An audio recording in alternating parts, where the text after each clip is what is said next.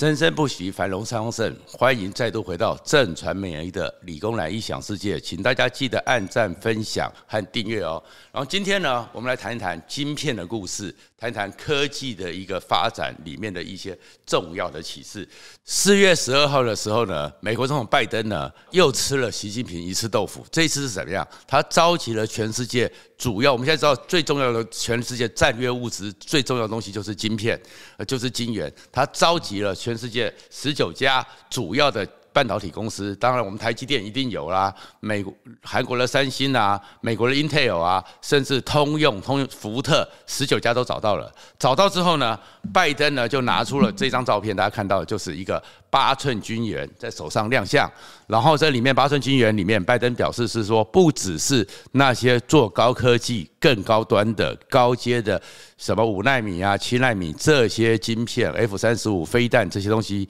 对中国要予管制，连车用晶片，因为八寸晶圆很多时候是用车用电子的车用晶片、手机的一般晶片，或者是一些民生用的晶片。拜登通通都要管制，但是呢，这里面想说，这里面就发现说，为什么台湾这么骄傲？拜登身为全世界第一大强国，美国总统之尊呢，拿出一个八寸金圆，而我们在台湾刚好呢，在一个财经台的节目里面呢，你看我手上拿的是十二寸金圆，比拜登的这个整个分量大了很多。然后事实上呢，台湾的金圆是这样子，拜登手上那一线目前的八寸金圆呢。大概市场行情如果完全没有，所以就是出原材料出来一片金圆呢，大概是八百到一千美金，而十二寸晶圆，像我手上这个，如果是五纳米的，它一片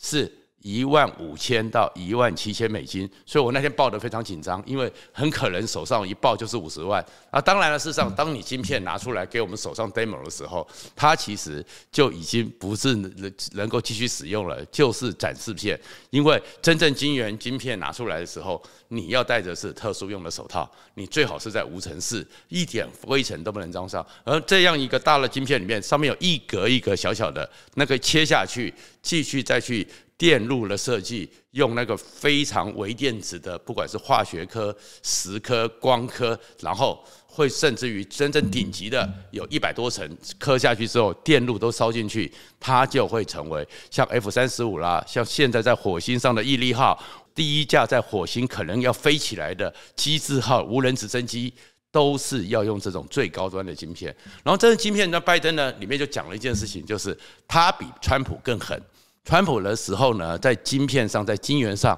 他已经是开始封杀整个中国，中国已经动了很痛苦，所以习近平才花了好几兆的钱，说不要。突破卡脖子，但是呢，问题是中国还是很困难，甚至有很多中国地方上的人开始骗钱，所以骗了很多钱，甚至那个晶片厂，所谓的半导体厂是在养鸡的、养鸭的，这些大家都讲过，变成笑话。可是拜登连八寸晶圆都要砍下去的时候，他意思就是说，因为我们知道晶圆呢是越它要结晶，要到里面纯度 homogeneous 均质化非常重要，所以最早的时候，当我在还在学校的时候读书的时候，最早的晶片晶圆是四寸。然后慢慢技术突破变成六寸，然后最后到了更近一代是八寸，现在十二寸晶圆是台积电的一个主力，接下来大家在拼十六寸晶圆，越做越大。而拜登就告诉你，中国你就乖乖的老实一点，回到去从头做起，不要再去偷，不要再去弄，美国会制止你继续在这个地方去掌握全世界。所以其实换个角度讲呢，我们会觉得说，其实拜登呢对习近平对中国也是一个好意。就是告诉中国说，不要妄想一步登天，很多科技产业、很多技术、科学的研究都是按部就班的。你过去的这一二十年来，拼命的偷、拼命的抢、拼命的骗，但是你的基础不扎实，真的变得全世界要对付你的时候，你就会很麻烦。而且拜登现在还就宣称，今年九幺幺之前，阿富汗的军队要撤出来，要放到台整个。中国这边面对中国，所以其实中国的压力都很大了。可是呢，我今天倒不是说继续讲到中国的窘境，而是说事实上呢，其实中国真的也要去想想，拜登这个教训，其实对中国来讲也是蛮有意义的。为什么这样讲呢？因为事实上，中国现在我们当然会看到说啊，他们做了很多东西，浮夸得很，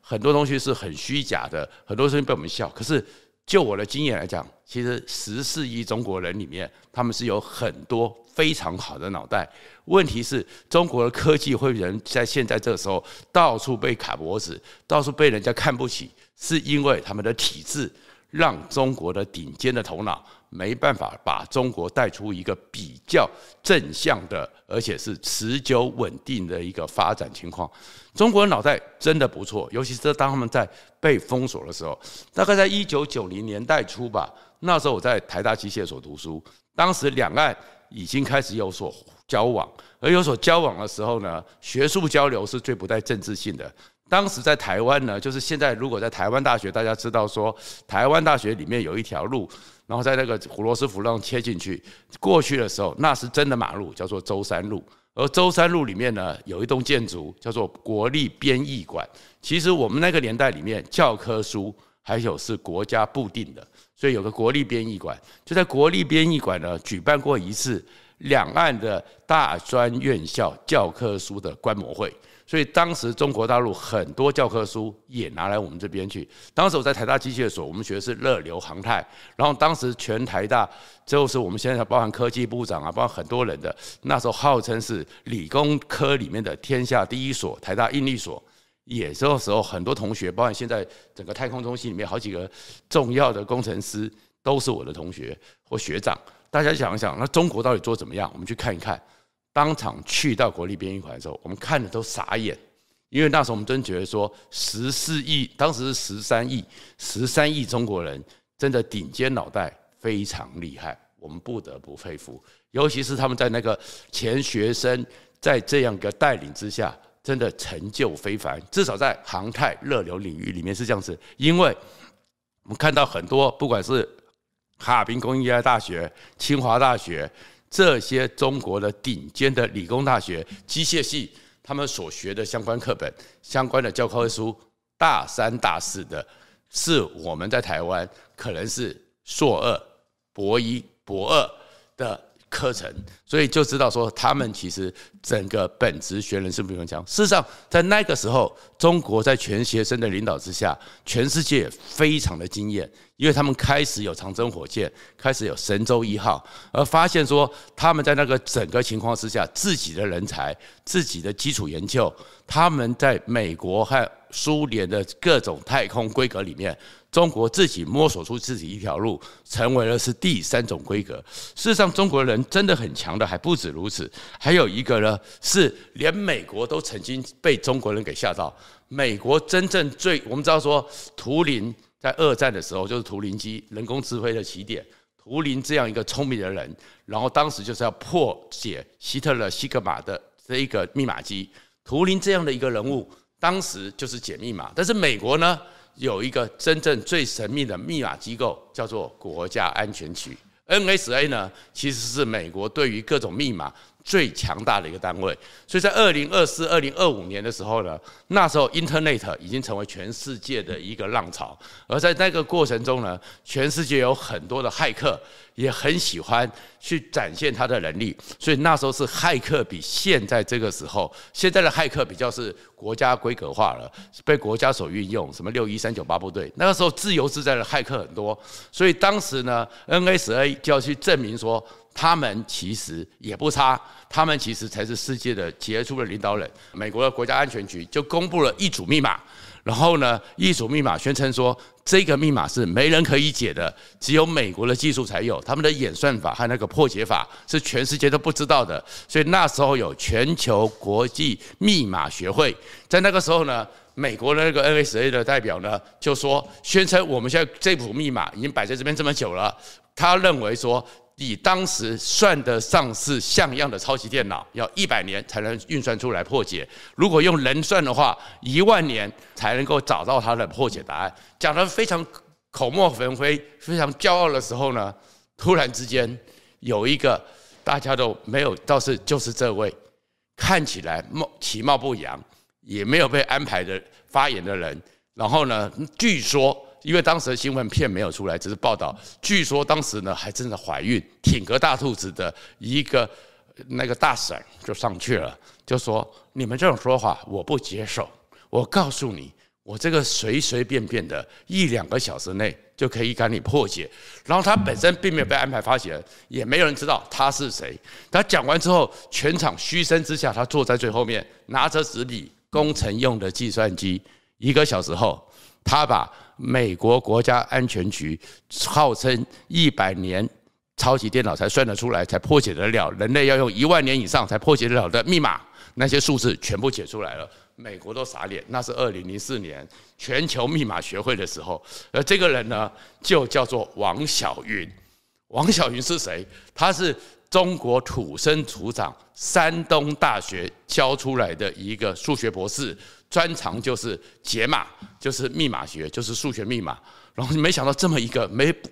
名不见经传、没有人知道的人，就是这位王晓云，他就把它破解了。然后 NSA 当然不服气啊，NSA 呢？第二次呢又来了，他当时呢第二年呢他就重重来，他又宣布了另外一种演算法，在二零一零五年的时候又宣布说他可以让全世界再来挑战，挑战全世界最聪明的脑袋，挑战全世界最好的骇客，挑战全世界最强的密码学家。结果他又宣称这个时候是绝对超过一百年超级电脑才能够解得出来，没想到一天之后又是这个。王晓云，中国土生土养的土博士，又把他给破解了。事实上，我要讲是什么？中国这个地方，其实真的，你说十四亿人里面找不到顶尖脑袋，那是假的。中国真的有很多很厉害的人，但是为什么中国的科技会搞到这几十这几年来，让大家觉得非常的荒谬呢？非常的浮夸呢？这里面就讲另外一个故事。这个故事就是因为中国的体制出了大问题。让很多中国最顶尖的脑袋没办法去好好的领导中国的研究、中国的基础，而是让一些人乱搞。而最典型的故事就是中国现在在晶片方面、在晶圆方面、在这个未来这个半导体上面，完完全全的落后。而这个落后里面呢，二十年前有一个。完全最典型代表中国科技乱搞，让他们好的人才全部被消耗掉，让他们的太子党只想赚钱的，就是这一片汉芯一号。这个是中国二十年前左右，二零零三年的时候，号称自己做出来的晶片，叫做汉芯一号。而汉芯一号当时做出来的时候，他们公布的规格呢，是在那个年代里面呢，他是说呢，它呢有那个大概是。能够它的规格，国家科学院公布的，然后它的规格，它的量子里面呢，有两百五十万个元件烧在里面，一秒钟可以运算两亿次，然后它的算法呢运算，所以当时中国非常高兴，觉得他们呢二十年前呢，当我们台积电和那个联电还在拼零点一三微米这样一个争夺战同制程的时候，他们已经有新的晶片了，他们也可以跟全世界傲视全世界了。然后问题是后来呢，这个晶片。闹出了笑话，当时中国好高兴，中国国家科学院还组织了一群专家团，特别到上海这边去看这个汉芯一号。看完之后呢，大家都觉得他应该很厉害，背书之下，钱也下去了，也成立了很多单位，很多人都过去开始成立中国微电子研究所、微电子发展。在二十年前，中国就觉得说他们在半导体上会在全世界遥遥领先，但是到了二零零六年呢，清华大学的 BBS 站。开始说这个是造假，而这个造假呢，更夸张的是什么呢？这个造假呢，造假到什么程度呢？造假是说它根本就是骗人的，因为它的晶片一个最核心的技术是，我们知道晶片里面呢，是旁边的一根根的角插进去嘛。插进去，他说旧的规格是一百四十四只脚，当时全世界的新规格都已经是两百零八脚了，而这个号称可以跟全世界最顶级晶片竞争的汉芯一号呢，怎么会只有一百四十四脚呢？最后他们才去查，发现说上面这个 logo 呢，竟然有被磨的痕迹。那为什么被磨呢？原来是当时主导这个计划的人，他曾经在。欧洲、欧美那边留过学，曾经去 Intel 那个 Motorola，在摩托罗罗那那边呢当过工程师，而且他是测试工程师，还不是研发工程师。但是在中国那样一个夸耀的地方里面，他回去中国，而中国当时呢，整个中国家科中科院、中国国家科学院副院长叫做江绵恒，也就是江泽民的儿子，他在主导这么多的时候，所以他们开始闷声发大财。所以看到有这么一个人开始吹，开始捧，然后呢，最后呢，这个负责的几个人呢，他们也做不出来，所以他托了朋友到摩托罗拉。偷了一些旧晶片回去，弄了这些旧晶片回去之后呢，然后呢，后面呢就用这个摩托罗拉晶片伪装成是他们自制的，然后开始骗了一大堆的人民币，开始弄了一大堆市场，然后成立了主导了中国微电子，就是我们讲的 IC 设计半导体这样的一个发展。然后都怎么曝光的？清华大学 BBS 讲讲出来之后。中上海交大还有整个这个上海附近以江绵文为首的这个中国半导体微电子的集团呢，还说要控告，但是没想到又出了一个锤，就是一家叫做汉基装饰公司，汉就是那个韩林的韩，基就是那基础的基，汉基装饰公司在他自己的官网说，我们非常骄傲。我们曾经帮汉芯一号这家办公室做了装潢，而且后面又讲了一句话，其实我们还帮他们把晶片上的 logo 给改了，所以自己俩包。原来当时就是为了把这个芯片拿出来，所以把那个磨掉之后，就是一家小小的做装潢的公司。帮他们把这个 logo 上去，所以中国的一个大笑话就出来了。原来，当中国虽然有这么多顶级的人才，虽然有很多人，但是当中国的结构、共产党的结构、权贵结构去主导中国科技发展的时候，中国的科技这么好的人才都没有用。所以到现在为止，尤其是习近平上来之后，这十年，习近平喜欢讲一件事情。弯道超车，所以你看中国的科技呢，再也没有以前钱学森时代带给中国的那些顶尖科学人家从头到尾扎根。你看刚刚讲的，他们在三十年前的时候、四十年前的时候，他们的两弹一星，能够在欧美之外、俄罗斯之外做出自己的规格，让全世界很害怕。当时的规格是包含的是他们有很多的在太空对接的方式。都不是欧美能够想到的。然后再过来呢，一个数学博士还是土博士，